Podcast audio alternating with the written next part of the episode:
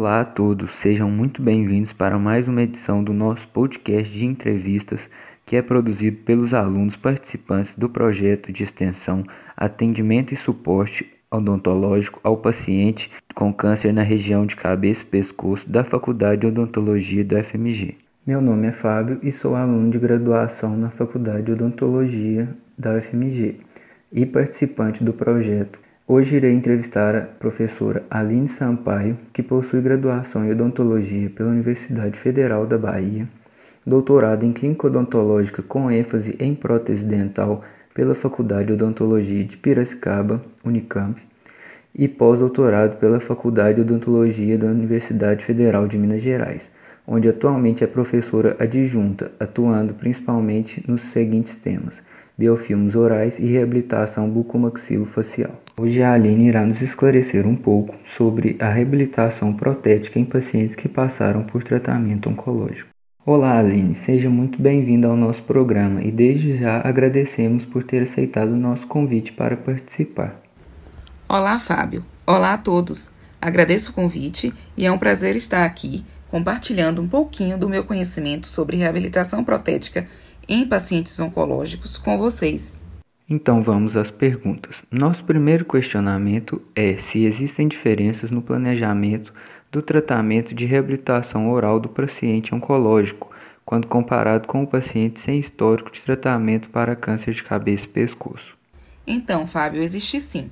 O paciente que passou por tratamento para câncer de cabeça e pescoço geralmente possui complicações do tratamento, podendo ser desde alterações anatômicas resultantes da cirurgia de remoção do tumor que acarreta alterações estéticas e funcionais, a complicações tardias da radioterapia, como uma disfunção salivar com alteração da quantidade e qualidade da saliva, dentes com cárie de radiação, trismo e até a. Quando vamos planejar a reabilitação do paciente com histórico de tratamento oncológico para câncer de cabeça e pescoço, devemos conhecê-lo, ou seja, fazendo uma anamnese e exame clínico bem rigorosos, pois essas condições podem adiar e interferir na execução da reabilitação, requerindo de nós dentistas a execução de uma prótese individualizada para o paciente. Quando falo no adiamento da reabilitação, me refiro especificamente na adequação bucal deste paciente para a reabilitação.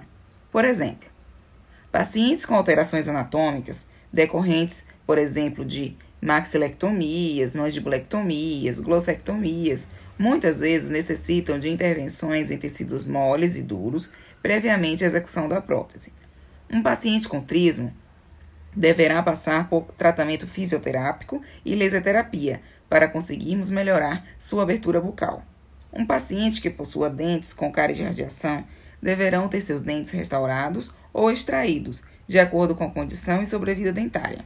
Um paciente com osteoradionecrose deverá ter a lesão de osteonecrose tratada e a reabilitação protética adiada, principalmente se o planejamento da prótese prever apoio no osso do maxilar cometido pela osteoradionecrose.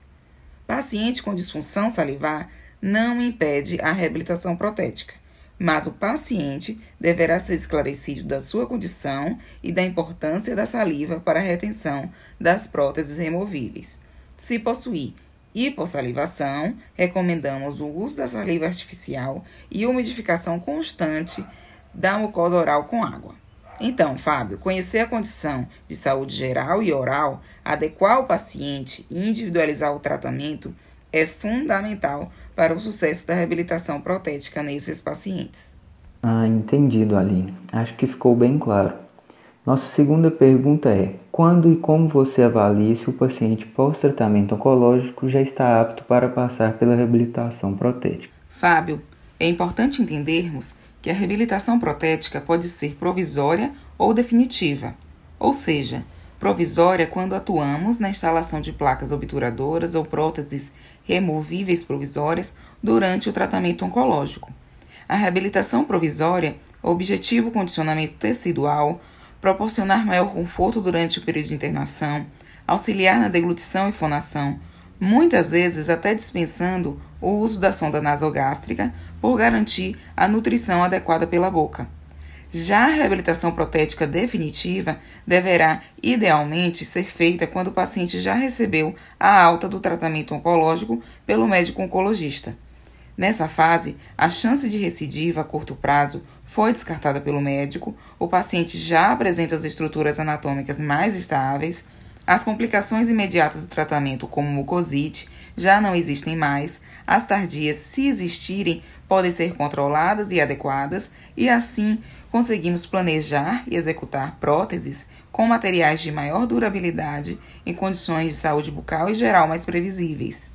Ah, sim. Acredito que ficou bem clara a resposta para a segunda pergunta. Nosso terceiro e último questionamento é: durante o processo de reabilitação protética dos pacientes oncológicos, quais profissionais da área de saúde o protesista costuma trabalhar em conjunto? Você poderia falar um pouco sobre essa atuação multidisciplinar? Não é incomum termos que trabalhar em parceria com outros profissionais de saúde.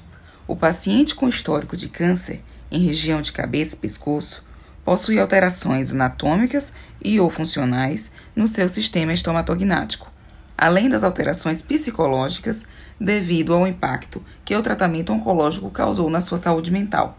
Por essas razões, costumamos ter uma interação mais próxima com fonoaudiólogos, nutricionistas e psicólogos esses profissionais auxiliam os pacientes a se adaptarem à fala, mastigação e deglutição com os novos dentes da reabilitação protética. E, por vezes, o dentista modifica a estrutura da prótese para facilitar a execução dos movimentos funcionais orientados aos pacientes pelos nutricionistas e fonoaudiólogos. É importante destacar também a atuação do psicólogo, pois o alcance da completa adaptação à prótese dentária exige do paciente resiliência e persistência, e são esses profissionais que dão o suporte psicológico necessário nesta fase.